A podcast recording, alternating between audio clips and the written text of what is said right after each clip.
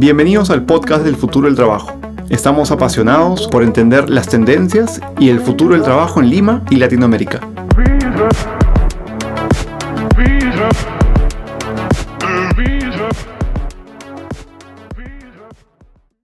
Buenos días, buenas tardes, buenas noches, dependiendo en qué horario nos escuchen. Estamos una vez más en el podcast del futuro del trabajo. El día de hoy estamos con invitada muy especial, Estamos mirando el trabajo desde otro lado. Estamos con Carla Olivieri. Ella es la rectora y CEO de UCAL, acá en Lima, Perú. Carla, bienvenida. Gracias, Andrés, por la invitación. ¿Cómo estás? Bien, súper, súper bien. Qué bueno. Carla, cuéntales a los que nos escuchan quién eres, qué haces, hace cuánto tiempo estás acá. ¿Quién soy? Uf, esa pregunta a veces es más complicado de lo que parece. Soy mamá de cinco, soy rectora y gerente general de UCAL y mm, soy una persona curiosa y que me, encanta lo diferente, lo disruptivo y me fascina aprender de la gente. Estoy en, en UCAL hace por segunda vez desde el principios del 2018, ya había trabajado antes acá en el 2014 y 15 y yo vengo del mundo de, consumo masivo. Empecé, bueno, en realidad empecé en el mundo de finanzas, en, Estados Unidos, en lo que era Lehman Brothers, fue mi primer trabajo. Y este, pucha, hace mil años. y cuando me mudo al Perú, eh, es que me conecto con la parte de consumo masivo, en las áreas de marketing principalmente, en multinacionales y viví dos años en Venezuela por el trabajo de mi ex marido y cuando regreso al Perú ya tenía un hijo y en este dilema de la mamá, si trabaja o no trabaja, mando mi currículum para ser profesora de una universidad, que también fue parte de mi plan para vencer la timidez, porque detestaba hablar en público. Y en ese momento era la UPC recién comenzaba y David Fishman me entrevista y yo no tenía la entrevista y estaba entrevistando a una persona para una gerencia de marketing y yo postulaba para ser profesora. Entonces se cruzaron los CVs y tuve la suerte de caer en ese cruce y bueno, me enamoré de la educación y desde ahí he estado en educación hasta el día de hoy con una pasada en, en un think tank en el ILD, ¿no? Pero este mundo es demasiado delicioso. Increíble. Cuéntame un poco más de lo de Lehman Brothers. ¿Cómo fue estar ahí? Porque estamos hablando de una época además que probablemente era, o sea, si ahora estamos hablando como de igualdad de género, de los temas de que las, las mamás también trabajan y ¿no? los espacios de trabajo no están, no están hechos para ellas tampoco. ¿Cómo era trabajar en, un lugar como este? Sí, Uf, demasiado interesante. Bueno, fue en mi época cuando recién terminó la universidad. Yo estudié en Estados Unidos y cuando me graduó, un profesor me recomienda, en esa época ni siquiera era Lehman Brothers, era Shearson Lehman Hutton, y así para que veas lo antigua que, que es mi trayectoria por ahí. Y fue espectacular, me encantó, pero claro, en ese momento era joven y no tenía este dilema de que la mujer, el hombre, los hijos, no, nunca, nunca fue un issue para mí. Y, pero sí había temas interesantes. Por ejemplo, tenía un código de cómo debía vestirme, cómo debía tener mi pelo, a qué altura, esto, o sea, un montón de cosas que los hombres tenían un parrafito enano solamente de las patillas y el color de la camisa. Ven, Sí, lo caso era. Pero este, nunca, nunca sentí ese issue. Inclusive, ah, me había olvidado. Después de eso, antes de volver al Perú, me contrata al Italia en Nueva York para el área de marketing, entro a Italia para probar esta carrera que había estudiado y me mandan a Miami porque recién abrían el puerto de Miami. Y en ese momento, yo trabajando en marketing decía, tengo que conocer qué pasa en el counter, qué pasa en todas las áreas. Riquísimo porque los italianos son súper expresivos, entonces fue divertidísimo. Fue una especie de design thinking de los 90 y aprendí un montón pero empecé a tomar y tomar y tomar cursos y terminé de despachadora de vuelos, ¿no? Es el que hace la carga y el balanceo de los aviones. Y ahí me ofrecen el curso para ser ingeniero de vuelos. Y la verdad es que estuve súper tentada de seguirlo, pero ahí sí yo con mis propios estereotipos de la mujer metida en un avión, volando todo el tiempo y cuando tenga hijos, ¿qué va a pasar? tomé la decisión de volver y retomar, retomar mi camino por el mundo del marketing, ¿no? Mira, la historia no contada, ¿no? Sí. ¿Quién sabría dónde estarías si no fuese por Sí, eso? imagínate. Qué loco, qué loco. ¿Cómo crees tú que, que ha ido cambiando la, la historia del trabajo? Comencemos el podcast del futuro por el pasado. ¿Qué, Ya. qué ha pasado? ¿Qué ha pasado antes en tu vida con el trabajo? ¿Cómo lo has visto, digamos, desde Ujú. Lehman hasta hoy? Bueno, yo creo que hay muchos factores, gracias a Dios, que, han, que están todavía impactando la forma como trabajamos. Uno de ellos es la globalización. La globalización que presenta un mercado gigante, pero por otro lado una competencia gigante. Y no solo competencia entre marcas, sino competencia por eh, colaboradores. Cuando tú hoy reclutas, tienes que concentrarte mucho en retener, en seguir enamorando porque si no te lo lleva la competencia o te lo llevan a otro país o él mismo decide emigrar. Pero también nosotros los colaboradores tenemos mucha más competencia porque ahora viene, competimos con gente de todos lados, lo cual también im- implica que tengamos que estarnos innovando y actualizándonos mucho más constantemente, lo cual es lo que hay que hacer. Entonces, hay cambios simpáticos y retadores, tanto por el lado de la empresa como por el lado de los colaboradores. Eh, quiero empezar por el lado del de, el individuo, ¿no? de nosotros las personas, porque hasta hace uno- unos años se creía que tú con tus estudios de grado de bachiller y por ahí la maestría, ¡pum!, terminaba tu, tu capacitación, pero no. Es más, ustedes, los millennials y los centennials, para ustedes estudiar más maestrías y cursos es como cambiarse zapatos. ¿no? Es una práctica común y es bueno porque nos reta a nosotros seguir aprendiendo y seguir innovándonos y enfocándonos más en el tipo de valor que le vamos a ap- aportar a la organización. Y, y tenemos que hacerlo, siempre. Nunca debemos de parar de aprender. Y ese es el principal deporte para todo colaborador, aprender. Es sacar musculatura intelectual, musculatura de habilidades de liderazgo, digitales y siempre estar muy conscientes de lo que está pasando en mi profesión, pero también en otras. Y ese es otro cambio interesante, que sucede que, o sea, uno tiene que hacer su plan de capacitación, es responsabilidad de cada persona hacerlo, que te ayude la empresa, bacán, pero tenemos que liderarlo nosotros. Y por un lado es cómo voy a aportar yo más valor a la organización y mantenerme competitivo en mi especialidad, para lo cual implica que yo vaya identificando cursos, capacitaciones dentro de mi especialidad, pero también en otras realidades para que yo pueda comparar y contrastar. Y a veces los ejecutivos o los colaboradores se olvidan de esa otra parte y es fundamental. Porque si tú quieres escalar en una organización, básicamente tienes que seguir ejercitando y potenciando tu capacidad para tomar decisiones. Y para tomar decisiones tienes que aprender a abstraer. Y para abstraer tienes que conocer diferentes realidades. Por eso es súper saludable llevar capacitaciones de temas que no tienen nada que ver con el tuyo, ¿no? De filosofía, que es lo que yo voy a empezar ahora en agosto, con mis alumnos, es más, en UCAL, me voy a meter al curso, filosofía, aprender de historia, de pintura, de lo que sea, porque te abre la mente. La perspectiva. Sí, te da muchísima perspectiva, que es lo que a veces se pierde. Y a veces, y cuando pasa eso, las decisiones se centran principalmente en la historia que me cuenta el número, las finanzas. Pero la finanza no te cuenta toda la historia, hay mucho más. Y esto te ayuda a poder ser más empático, a identificar riesgos, a comparar, contrastar. Es bien rico aprender de otras realidades. Sí.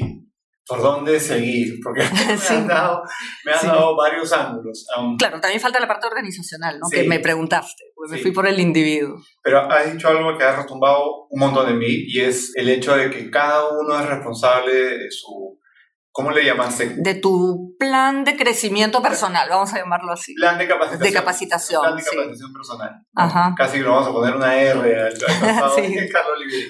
Esto, me ha sorprendido mucho eso, me ha, retumbado mucho, porque sin duda que, que es algo, y, y, para los que nos están escuchando, Carla, Carla me mira con, con ojos casi maternales, ¿no? Me, mira porque sabe que tengo, que tengo esto muy poquita edad, que tengo 32, para la experiencia que, que ella ha acumulado, ¿no? Pero es verdad, para, nosotros aprender, o, o, quizá para las nuevas generaciones, es, es algo que tiene que, tiene que estar embedido, ¿no? Si no estoy aprendiendo, estoy detenido. ¿Cómo crees tú que eso está cambiando en un país como Perú, en una ciudad como Lima, que corrígeme si me equivoco, creo que nos hemos atropellado por todo eso que está pasando, ¿no? Por esta velocidad de, los cambios. De varias formas. Una de ellas, o sea, te refieres a la parte del, desarrollo individual. Ya. Hace poco escribí un artículo que se llamaba Eres un helicopter boss. No sé si has escuchado el término helicopter parent, ¿no? Que se ah. refiere a los papás sobreprotectores que crían a los hijos en una burbuja, que les resuelven la vida y todo. Mm, en parte por este sentimiento de culpa de que todo el día papá y mamá trabajan y no estoy ahí para mi hijo, entonces cuando necesita algo, mi forma de estar ahí es resolviéndole sus, cosas. ¿Y qué sucede? Que los chicos carecen de un montón de herramientas para poder vivir y para poder enfrentar retos, problemas, etc. Pero en el trabajo sucede lo mismo. Hay un montón de jefes que, sobre todo gerentes generales, y me he dado cuenta eh, conmigo misma, que esta exaltación del liderazgo y el rol del líder, que tiene que ser prácticamente el que soluciona todo, está distorsionando la forma como criamos, entre comillas, cómo formamos a nuestros colaboradores. Y pensamos que vamos a ser mejores líderes si les resolvemos todas las inquietudes que nos traen. Y ahí hay que tener mucho cuidado. Sí es cierto que es responsabilidad de los colaboradores levantar banderitas de alerta y traerlas, pero tienen y tenemos que acostumbrar a nuestro equipo a que vengan con al menos una alternativa de solución. Porque cuando traen la banderita de alerta o mira, he detectado este problema o me he peleado con tal persona o esto lo han hecho mal, cuando te lo traen a ti es porque quieren que tú lo resuelvas y eso eh, perjudica a este colaborador que tenemos que empoderarlo un poco más e impulsarlo a que aprenda también a resolver si queremos que escale. Eh, otros temas que, también impactan es muchos eh, jóvenes sobre todo y no tan jóvenes vienen a los jefes a decir, quiero que me cuentes cuál es mi línea de carrera. Y yo lo he hecho, todo el mundo lo, lo debe haber hecho. Y la organización te puede decir, mira, yo veo que según tu perfil hay posibilidades por aquí, por allá, etcétera, pero en verdad tenemos que trasladarle la responsabilidad nuevamente al, al colaborador y mentorearlo para decirle, cuéntame, haz tu ejercicio, cuáles son tus fortalezas, tus debilidades, lo que te divierte, lo que te apasiona. Cuéntame eso y juntos vamos a ver por dónde podría ir. ¿No? Y es importante que los colaboradores se conozcan y también tumbarnos este mito de pensar de que uno tiene que ser excelente en todo. No, yo a Messi, no lo, que es extraordinario, no lo pondría a tapar un partido de fútbol porque seguro se le escapan todas las bolas. ¿No? Se especializa en esto que es extraordinario. Lo mismo nosotros. Tenemos que ser igual que los jugadores de, de, fútbol. Pero sigue siendo un buen team player. Por supuesto. Claro, y ahí está el rol del líder, de dejar de formar equipos con sus amigos y con los que piensan como yo y con los que es más fácil trabajar y formar los equipos como si fuese el gareca de la empresa. Que yo necesito un delantero, pero necesito defensa, necesito un arquero y alguien en centro que me arme. Todo este conjunto de, de capacidades las tengo que sumar en lo que yo necesito para el objetivo deseado. Y en la formación de equipos a veces somos muy flojos. Y pensamos en, ah, yo sé que esta persona es responsable, cumple, hago mi listita y formo mi equipo. Ahí es donde hay que meterle mucho cerebro en cómo formo los equipos según el resultado que necesito. Y los jóvenes y los ejecutivos en general, los, los no tan jóvenes también, dejar de estresarse por ser esto que comentaba, que tiene que ser bueno en todo. Bueno en estrategia, bueno en proactividad, en esto, el otro, todo. No, tiene que conocerse, identificar una o dos o tres características, competencias en donde yo brillo ya y concentrarme en ser extraordinario en esas dos o tres cosas. Porque si quieres ser extraordinario en todo, vas a desperdiciar tus recursos. Y no, te enfocas, te concentras, es como un producto, ¿no? El supermercado Wong es bueno en servicio y le da y le da y le da el servicio, pero no trata de ser bueno en todo. Súper interesante lo que, lo que comentas, eh, Carla. Algo que leí recientemente, bueno, estoy llevando diferentes cursos a propósito de lo que dices de capacitarse. Y hay algo muy interesante, que es que hay académicos que plantean que el futuro del trabajo, en términos de lo que dices, de la línea de carrera, lo que busca hacer es tener gente que ellos le dicen que sean T-shaped, ¿no? En forma de T. Capaces de entender muchos temas a la vez, pero realmente ser capaces también de entender su superpoder. profundidad. ¿no? Versus lo que antes nos decían que era ser una I, ¿no? Ser súper específico en un tema y ser como el ingeniero bioquímico de partículas nanométricas, ¿no? Como sí, tan, específico, ¿no? ¿Qué opinas de eso? ¿Crees que es algo muy futurista hablar de el T-shape de los peruanos, o sea, que vamos a hacer, que tenemos que ser así, o todavía estamos en lo otro? ¿Todavía estamos pensando que es una sola eh, Yo creo que ya no es tan futurista, pero yo creo que sí necesitamos de los dos, del T-shape y del recontraespecialista. Dependiendo sobre todo de, la industria, ¿no? del sector. Hay industrias que sí necesitan los super especialistas más los T-shape. Pero los T-shape yo creo que son indispensables en todo tipo de organización. Y saber en qué momento necesitas al microespecialista especialista hiperconcentrado en un tema, ahí sí. Sobre todo cuando son temas más industriales o, no sé, algo de geología, minería, necesitas al especialista en ese tipo de ramas específicas. Pero a nivel gerencial o a nivel ya de, de la gestión del negocio, sí, el T-shape cada vez más latente. Y eso implica también un cambio en, en la educación, porque la educación, las universidades, estando yo en universidad, te lo digo porque he paseado por varias, les cuesta mucho tener mallas curriculares T-shape. Y son mallas curriculares en donde estudias, no sé, administración, economía, derecho, lo que sea, y los selectivos son de administración, economía y derecho. Entonces, no, la universidad lo que tiene que hacer es hacerte muy capo en tu especialidad, pero abrirte la mente a otras realidades. Porque para ser el mega especialista está la formación técnica principalmente. Entonces, ahí tiene que haber un trabajo en equipo entre universidad y empresa. Uf, tantas preguntas para, dirigir la conversa. A ver, centremos, centremos porque pienso, pienso en que tienes a tu disposición, o por lo menos como un encargo, ¿no? A, a chicos que van a entrar en todas las oficinas de las gerentes, de los gerentes, de las personas que nos escuchan. ¿Qué recomendarles? ¿Qué pensar? no tanto a los chicos, porque probablemente lo tienen súper claro, pero ¿qué se viene en el futuro trabajo pensando en todos estos jóvenes?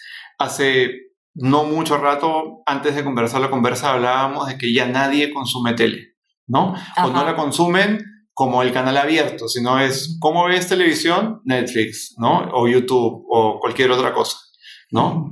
Recupérame, ¿cómo les, ¿cómo les ¿Qué se viene para los jóvenes, los futuros profesionales? Un mundo increíble en mi época, si tú querías ser millonario, tenías que ser dueño de una empresa que requería un capital brutal, ¿no? Como Kodak o qué sé yo, ¿no? Pero hoy no. Hoy una buena idea, bien trabajada, con una metodología de pensamiento creativo sólida, basada en la investigación y metodologías ágiles, da la vuelta al mundo, ¿no? O sea, hoy Instagram se tumbó a Kodak y se tumbó todo el mundo. Hoy Waze... Además, 13 personas, ¿no? Sí, nada. Eso, es increíble, 13 personas en un garaje, ¿no? Sí. Entonces, hoy los chicos tienen una oportunidad maravillosa.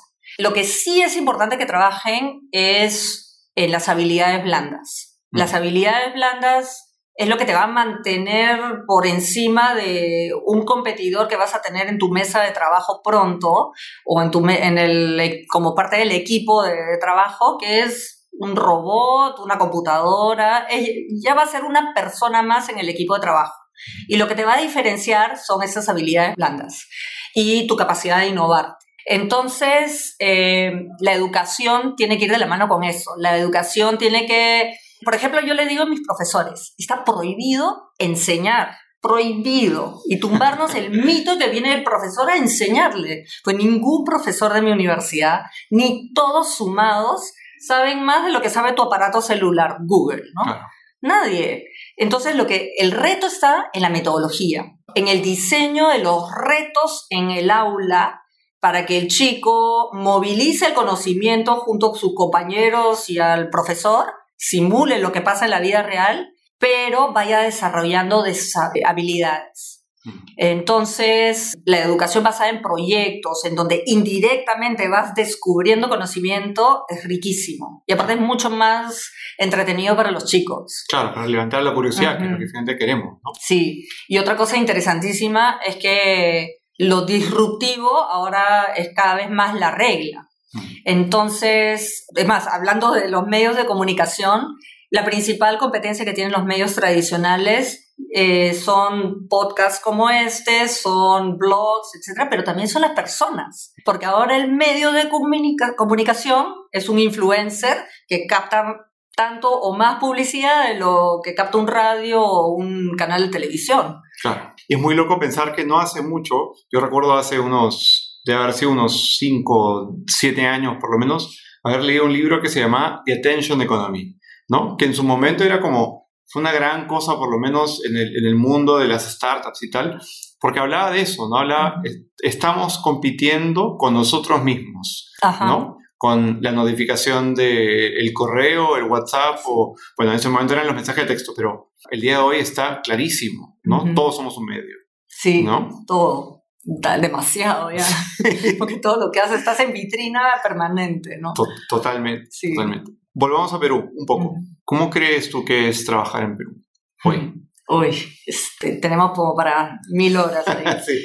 El Perú, pero no es el único país, pero acá yo sí lo siento más fuerte. Yo he trabajado en bueno, Estados Unidos, eh, pero países mucho más conservadores como Medio Oriente, y acá todavía hay unos paradigmas de locos en las empresas el pensar que yo tengo a mis colaboradores y tienen que cumplir un horario, yo si no veo a la persona me estreso, eso tiene que cambiar y ya.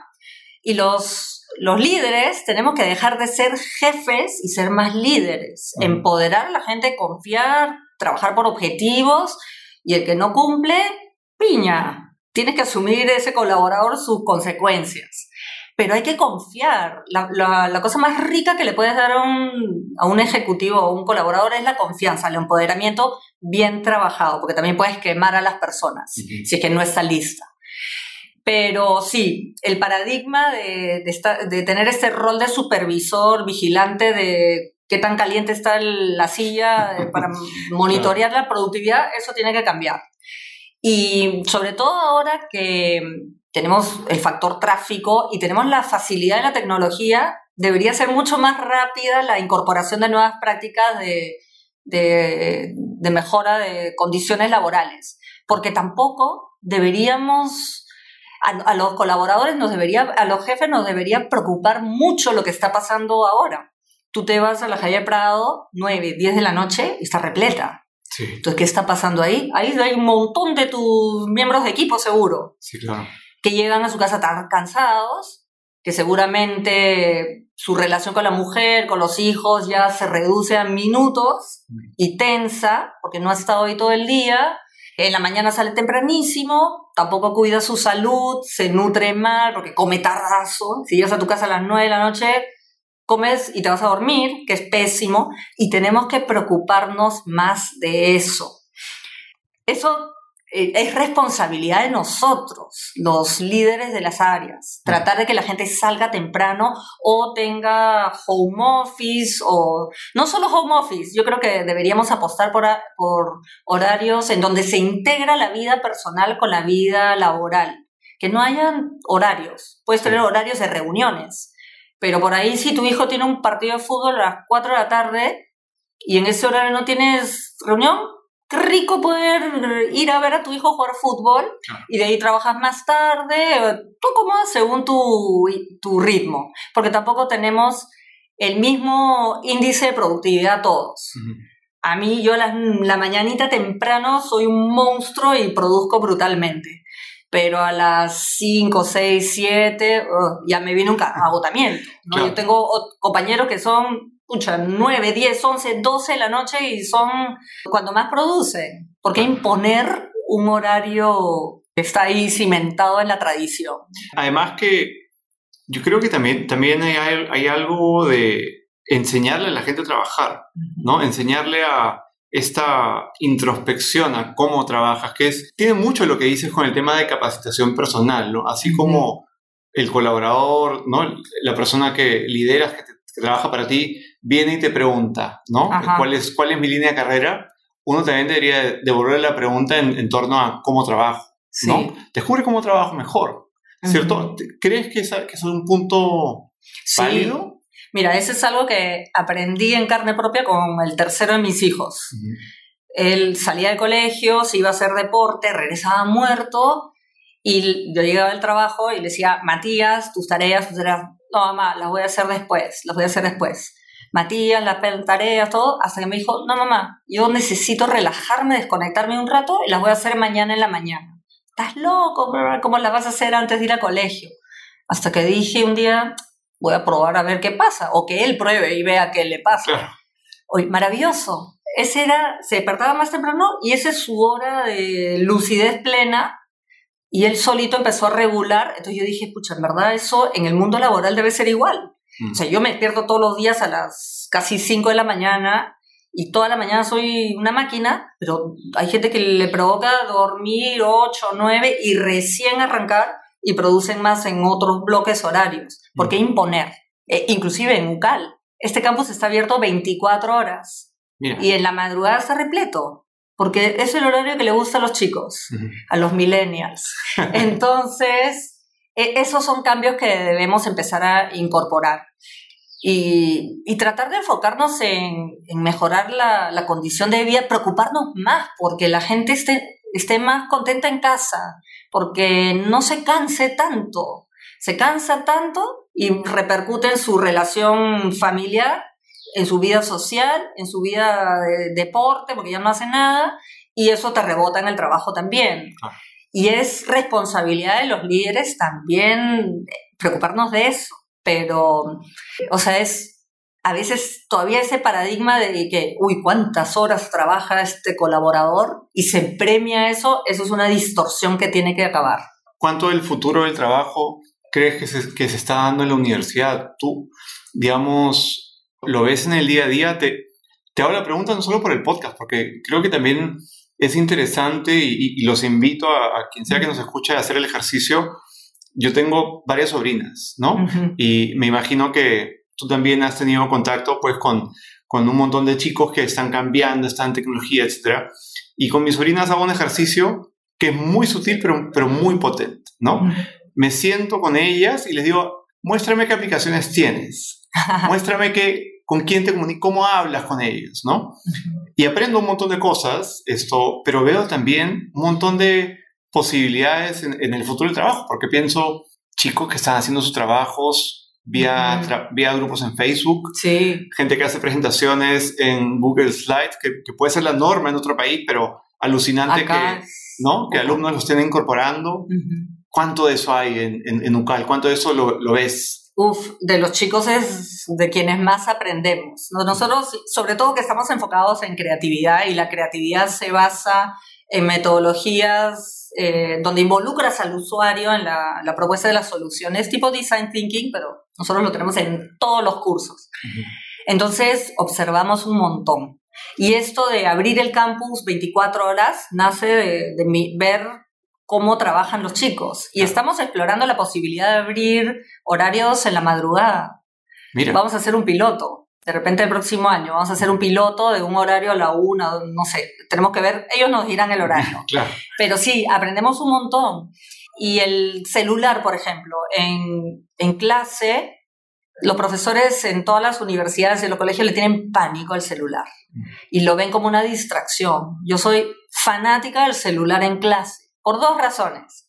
Una, porque es un medio donde el chico puede estar investigando el tema que yo comparto con él y me puede decir, no, Carla, no estoy de acuerdo y me lo sustenta o va avanzando y eleva el nivel de la discusión.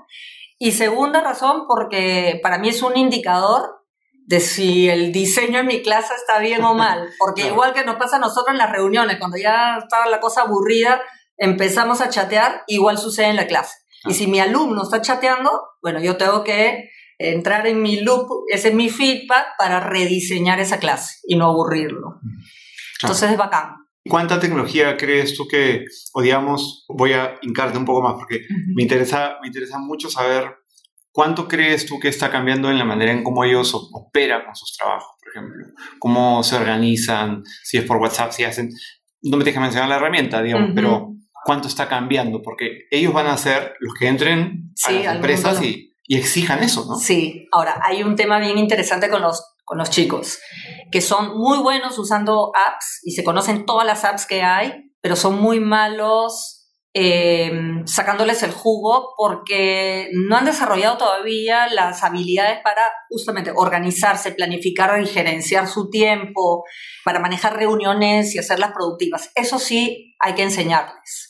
Este tema de los padres helicópteros sobreprotectores que les resuelven o resolvemos la vida a nuestros hijos, y somos sus secretarios y los colegios que no contribuyen porque si el hijo se sacó mala nota, se olvidó de ponerse la correa, qué sé yo, al papá le llega una nota, entonces el papá es el que le dice en casa, oye, no te olvides la correa, no te olvides la lonchera, no te olvides tu tarea. Cosa que es, el chico, pues, si se lo olvida, que no coma ese día y al día siguiente se va a acordar. claro. ¿no? Pero ahí tiene una carencia, una carencia de, de saber tomar las riendas y ser los gerentes generales de su propia vida. Mm. Y eso sí creo que en la universidad tenemos que compensar ese, esa brecha que existe. Nosotros hacemos muchas, yo doy muchas charlas en colegios en esos temas específicamente, porque en la universidad lo notamos. Mm. En el primer ciclo el chico no sabe organizar su tiempo, eh, se trasnocha, desperdicia tiempo, entonces hay que enseñarles a, desarrollar esas destrezas y con la tecnología nos van a dar vueltas. Claro. Me, encanta ese término, gerenciar, gerenciar la, ser el gerente general de, tu, vida, ¿no? Yo recuerdo que cuando era aún más joven, eh, varias veces ya lo he dicho, tengo 33, recién cumplidos además, pero cuando era más, más joven siempre me volví muy cercano a todos estos trucos y tips que habían de cómo gerenciar tu tiempo. Y caí con un libro que me imagino lo tienes que haber visto en algún punto, que se llama GTD, ¿no? Getting Things Done, ah, sí. ¿no? De David Allen. Además, un libro escrito cuando estaba la Palm Pilot, ¿no? ¿no? Ya, ya se hablaba de eso, ¿no? Pero muy cierto, porque lo que hablaba, lo que hablaba David Allen, lo que habla, porque todavía el libro sigue muy vigente, es eso, ¿no? Cómo gestionar tu tiempo y las herramientas eran más bien anecdóticas, ¿no? ¿Cuánto crees que, digamos, los, los trabajos sin duda que también cumplen con tirarte una ruma de trabajo y te dicen mm. que te vaya bien, ¿no? Sí. Pero por otro lado también tienes este otro lado que tú me dices de los helicopter bosses, ¿no? Los jefes que están respirando en la nuca. ¿Qué les podemos decir a ellos para que empiecen a soltar, empiecen a soltar un poco la rienda? Uno es conversar con la gente. La gente te va a decir dónde le duele el zapato y, conversar y, también estar leyendo las señales, si alguien está súper cansado o ves esas personas que, se quedan hasta tardísimo para darte gusto a ti, hay algo, algo que está fallando. Algo que está fallando en las señales que yo estoy dando como jefe, que empiezo a darle un valor a las horas de, de producción, porque no necesariamente es productividad, y yo también tengo que, que hacer ajustes pero conversar ayuda. Y que no nos demos la sorpresa cuando viene el colaborador y nos dice me voy a otra empresa. No es eh, hacer los análisis, yo le digo, el análisis es laboratorio para medir el colesterol constantemente y mejores hablando. Hay un libro que también hablaba de el día de hoy requerimos mucho más de ensayo y error, pero lo cierto es que el colegio lo primero que hace es castigar el error. Oh, fatal. ¿no? Entonces no, no enseñan a iterar. Sí. ¿no? Te equivocaste, mala nota, chao. Y en la universidad pasa mucho también. Se sataniza el error de una forma brutal. Y en la casa igual. Te equivocas en algo y tu mamá está y gritando. Lo hacemos. Y eso tiene que cambiar. Y gracias a Dios está empezando a cambiar en la empresa primero, en las universidades algunas y en los colegios muy pocos. Eh, pero, pero ya están empezando a cuestionarse eso y dejar de corregir con lapicero rojo o prácticas horrorosas como repartir los trabajos en orden de la mejor a la peor nota y que la gente pase la vergüenza de, uy, me saqué el 05. Eso no, el error no es para avergonzarse. El error bien trabajado es maravilloso. Es una oportunidad para iterar. Uf, sí, y en la vida también. Lo que pasa que a veces lo enfocamos es, ok, es una oportunidad para iterar en el trabajo, pero nos olvidamos que es lo mismo en nuestra vida personal.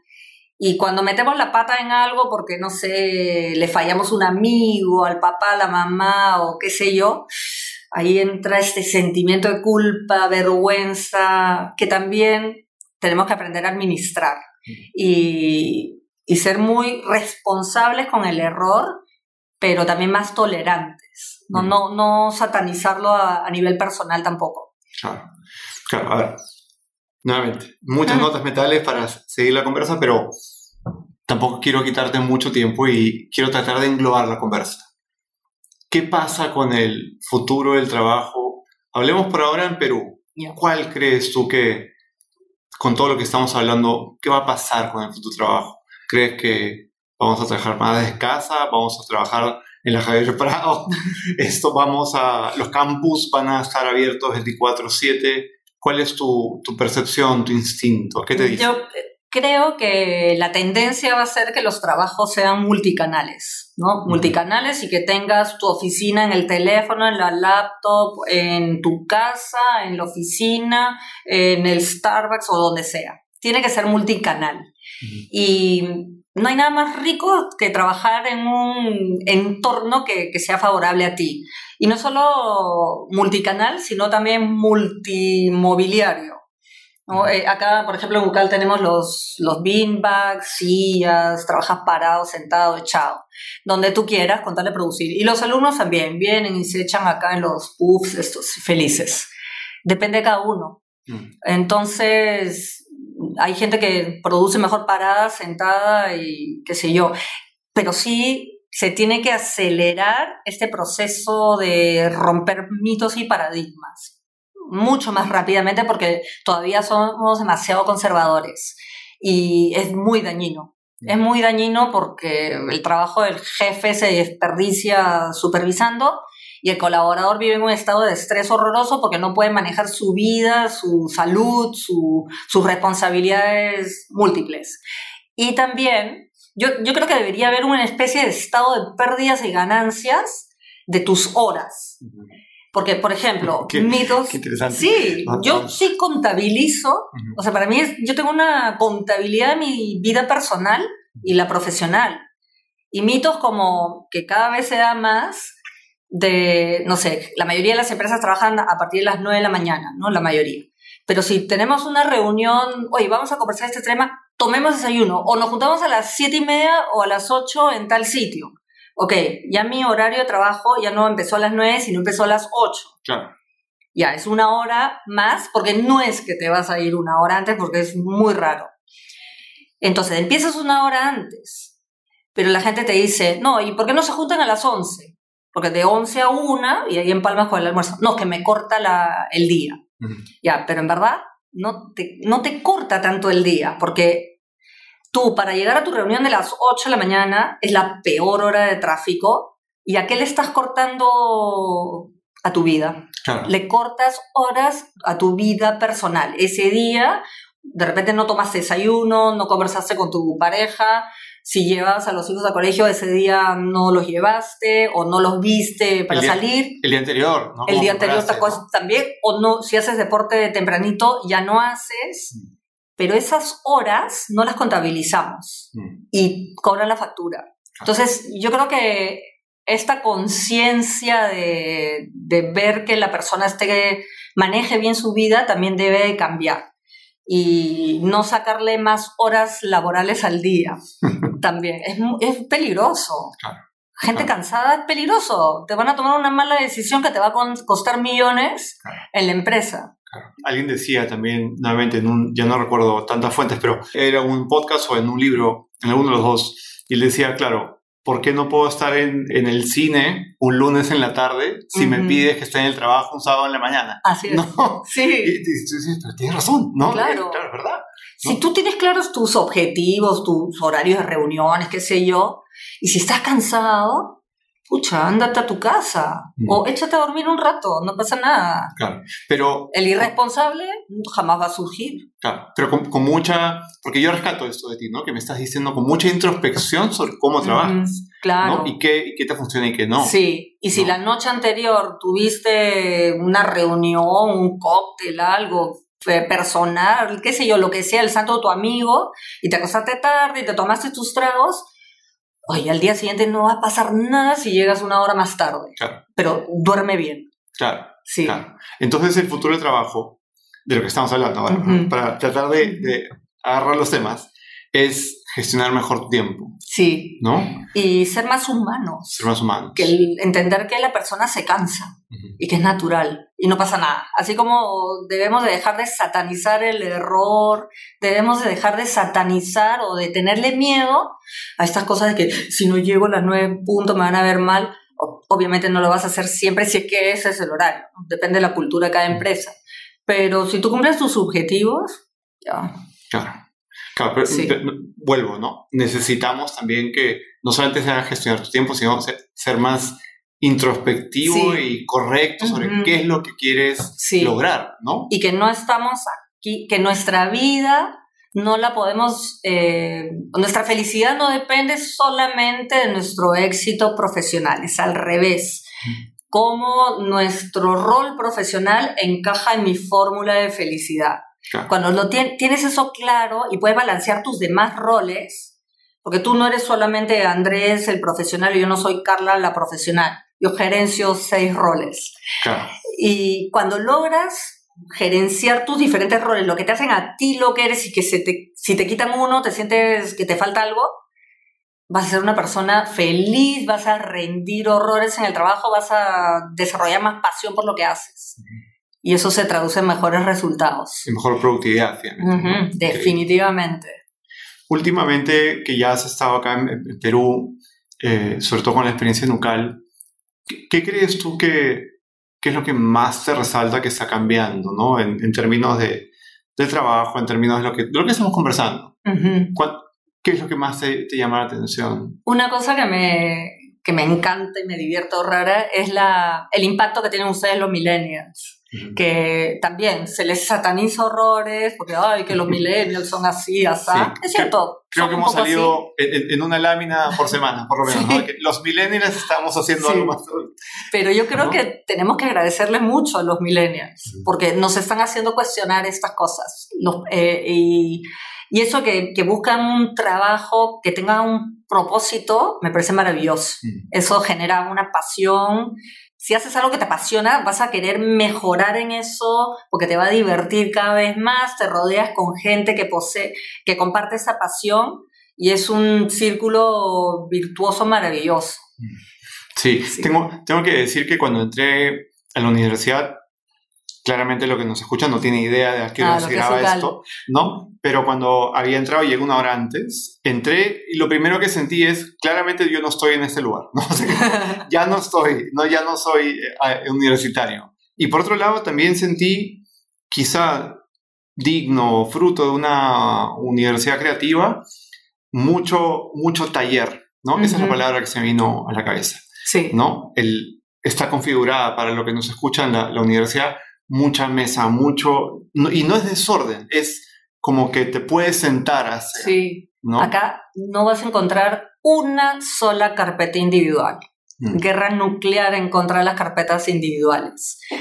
Eh, fomentamos mucho el trabajo colaborativo y prácticamente todos los cursos están basados en proyectos, en retos complicados que van incrementando su complejidad a lo largo de los ciclos para que desarrollen las habilidades y para que el chico eh, desarrolle el pensamiento crítico y, bueno, el, pensamiento creativo que es, otra, es resolución de problemas. Claro, claro.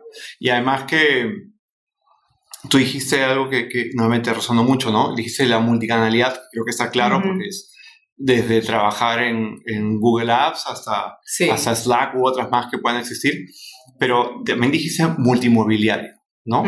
definitivamente eso también está siendo un tema, incluso para, para, empresas como en la que me toca estar, ¿no? Nos tenemos que romper la cabeza cada vez más por pensar esta sala va a tener múltiples funciones, entonces este mobiliario tiene que cumplir una u otra función y ya no era como, no, ahora es la silla y acá trabajas. Y el escritorio, y la, sí, no, ya eso está cambiando bastante, ¿no? Y dependiendo de la cultura o el tipo de trabajo, el coworking o cada vez hay más oficinas que tienen salas de reuniones gigantes y las oficinas son enanas para cuando necesitas abstraerte, ¿no? Depende mucho de la naturaleza de, de la empresa. En el caso de una universidad, sí necesitamos más espacios privados por la investigación, esa parte. y, para diferenciar también, me imagino, el, alumno del que tiene que correr la universidad, ¿no? Sí, pero en el caso Ducal, por ejemplo, en, después te enseño donde están los directores y los coordinadores. Ahí pueden estar los alumnos y van a, vas a encontrar los puffs estos y ellos están con sus laptops y conversan con el profesor, conversan con un coordinador, con su director, porque una de las cosas más ricas de la universidad es esa vivencia que tienes con, tus profesores y los directores, que muchas veces se, cada vez se está perdiendo más. Acá lo estamos fomentando totalmente. Qué bueno que me lo digas. Déjame hacer una nota mental para romper ese paradigma porque lo tenía desde hace mucho tiempo. Así que listo, ya está, roto. ¿no? Carla, quiero hacerte un millón de preguntas, pero sé que siempre podemos juntarnos otra vez y quizá el tiempo no, no ayuda hoy día. Quiero preguntarte una cosa un poco más random, un poco más miscelánea, ya que nos espera un, pequeño camino por la calle Prado y hay un aviso gigantesco. Si tuvieses que escribir un mensaje para futuros chicos, los trabajadores, los que están en el tráfico, ¿qué les dirías? ¿Qué pondrías? Puede ser una frase, ah, un comentario. ¿Qué les dirías? Porque lo, lo vivo yo. Este, todo lo, todo lo malo tiene su alguito de bueno, su lado positivo, así como todo lo bueno tiene su alguito de feo o de malo o de miedo.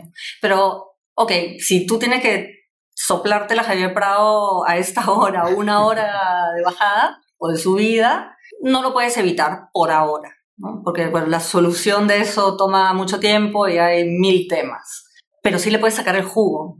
Yo le estoy sacando el jugo y la verdad que a veces llego a un sitio, una reunión en San Isidro, Miraflores, y digo, y que todavía no llegue. ¿Por qué? Porque les estoy sacando, estoy disfrutando de esto, los podcasts. Una maravilla. Es un salón de clase privado para ti, en donde aprendo horrores y, me, y tengo un montón de podcasts. Ahora ya el de ustedes va a ser parte de mi menú, pero me entero de todo. Mm. También los, los vídeos, los audiobooks. Mm. Y aparte, no hay nada más rico que escuchar música en el carro o en, el, en la combi o en el taxi. Con tus audífonos, maravilloso. Y si tienes carro, hay que tener lunas negras, pero cantar en el carro es lo más maravilloso que hay. Sí, yo estoy esperando con ansias que alguien traiga un Tesla, ¿no? Para ver si ah. funciona en el, en el tráfico, en el tráfico limeño. Increíble. Micrófono abierto, Carla, para comentar lo que quieras, que nos escuchan líderes, nos escucha gente de la oficina, jóvenes, trabajadores, etc. ¿Algo más que les quieras comentar? Que bueno, primero felicitarlo por generar este espacio para preguntarnos estas cosas y cuestionarnos y aprender de otras empresas sobre el futuro del trabajo y cómo ese futuro, futuro traerlo al presente más rápidamente. Es importantísimo hacerlo. Y a los que tenemos alguna posición de liderazgo en una organización, dejar de, tener tanto miedo. Hay que iterar también probando home office y otras prácticas y en prueba y error uno va haciendo los ajustes. Pero lo peor que podemos hacer es fomentar el status quo cuando podemos incorporar prácticas ricas que también nos van a beneficiar a nosotros. Hay que probar, hay que probar, romper estos tabúes y, y confiar en la gente. Increíble. Sí. Carla, muchísimas gracias por tu tiempo. No, gracias a ti. Gracias por estar acá y hasta otra vez. Sí, de todas maneras, porque es importantísimo tener espacios para pensar y conversar, que cada vez los tenemos menos. Cada vez los tenemos menos. Ahora, ahora sí, para encerrarnos en el tráfico, en los podcasts, pero Sí. hasta acá llegamos. Carla, muchas gracias otra vez y conversamos. Hasta la próxima, gracias.